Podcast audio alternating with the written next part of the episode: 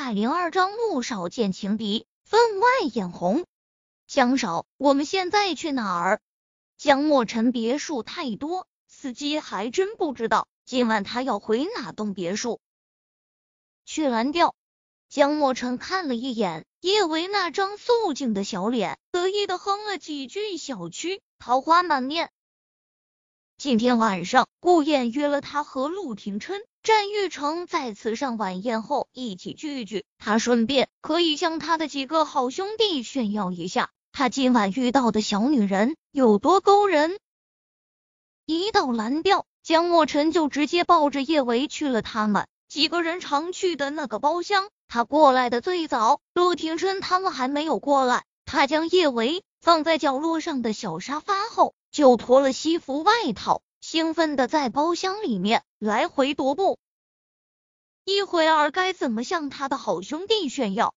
嗯，还是先装一下低调，等他们在嘲笑他对女人的品味的时候，他就把他的王牌打出来，保证让陆九他们目瞪口呆。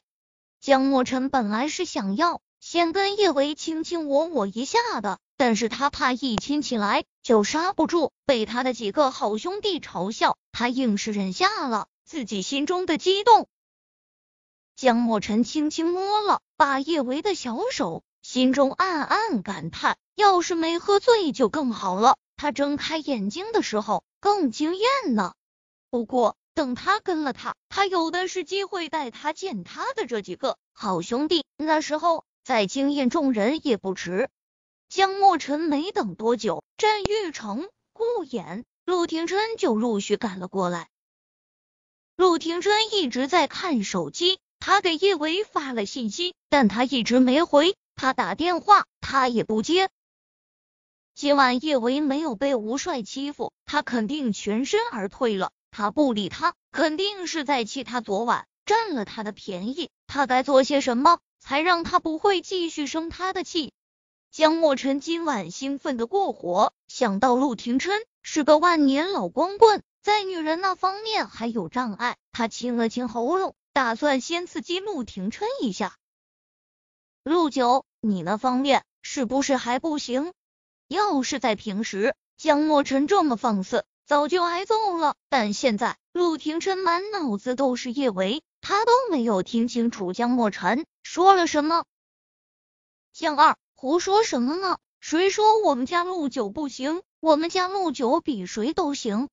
顾言以前也是各种嫌弃陆廷琛不行的，但自从叶维出现后，他就改变了观点。他认为陆九在叶维面前肯定是很行的，比谁都行。江莫尘故意装出一副震惊无比的模样，忽地他笑的一脸狡黠的看着顾言。顾大有情况啊！你怎么知道陆九比谁都行？该不会你俩出柜了吧？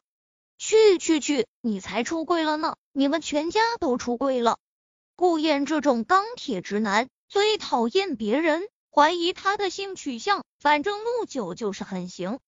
昨天晚上见到陆廷琛和叶维在一起，战玉成知道陆廷琛是铁树开花了，不过他想来惜字如金。并没有告诉江莫尘、陆廷琛和叶维的事。顾大，你快点儿告诉我，你到底怎么知道的？陆九很行。江莫尘忽地一拍腿，止不住的惊呼出声：“陆九身边该不会是有女人了吧？还是陆九跟女人做了？不会是叶安好吧？就叶安好那德行，陆九也能下得去口？这口味也太重了吧？”江二，你还好意思说陆九？你口味貌似比陆九更重。顾燕一脸的嫌弃，我刚刚还听苏家那小子说了呢，今晚你在晚宴上说了，你还上过一头乳牛。顾大，你他妈的给我闭嘴！你才上过一头乳牛呢！江莫尘恼羞成怒，他那张桃花脸上带着生气勃勃的恼意。不对，你这样的乳牛都不愿意被你上。嗯，我不愿意上，都给你上。反正你玩过的那些女人，我一个都看不上。顾燕傲娇的翻了个白眼，我可不像某些人啊，饥不择食。你才饥不择食呢，你们全家都饥不择食。江莫尘一屁股坐在身后的真皮沙发上，一副小爷不好惹的模样。他的脸上一阵青一阵白，显然被顾衍对得很不爽。忽然，他想到了些什么，顿时笑逐颜开。顾衍和江莫尘向来是一见面就吵得不可开交，见江莫尘忽然傻笑，他自然是不会放过对他的机会。江二，你傻笑什么呢？是不是最近口味太重，把自己给玩傻了？顾衍说着，控制不住的爆笑出声。的确是口味太重了，什么雪雪啊，甜甜的，艳艳啊，要么乳牛，要么排骨，要么非洲雄狮，除了你江少，别人可玩不了。按照过往惯例，顾燕这么笑话江莫尘，江莫尘肯定得爆发。出乎意料的是。江莫尘依旧靠在真皮沙发上，乐呵乐呵的傻笑。顾衍眯起眼睛，多看了江莫尘一眼，他无比确定江莫尘是真的把自己给玩傻了。战玉成也看出了江莫尘的异样，惜字如金的他淡淡问了他一句：“江二，你脑子没事，不需要看医生。”江莫尘不敢对战玉成。只能在心中暗暗说了句：“你脑子才有事呢，你们全家都有事。”小爷我笑是心情好，你懂个屁！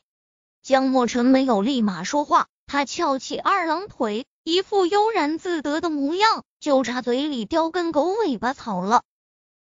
胡弟，他放下腿，身子往后一仰：“我承认，我以前口味的确是有些差，不过我现在口味是越来越好了。”江莫尘一副神神秘秘、莫测高深的模样。我告诉你们，今天晚上小爷我要上的可不是什么庸脂俗粉，而是清新脱俗的小仙女。想到叶维一杯就倒的模样，江莫尘忍不住感慨：这小仙女也真可爱。我就给她喝了一杯酒，就倒了。嗯，看来她被我扛回来就是命中注定。江莫尘炫耀的看了陆廷琛一眼。陆九，别嘚瑟，我的维维小仙女可是比你的叶安好好看多了，完全不是一个档次。说完，又朝战玉成显摆了一下，嗯，也比你那什么安宁好看多了。跟我的维维小仙女一比，那什么安宁，妥妥的小泥巴。江莫尘嫌弃的看了顾衍一眼，顾大，你我就懒得说了，估计这辈子都没女人看上你。维维小仙女，顾衍意识到了些什么？你说的那个维维小仙女叫什么名字？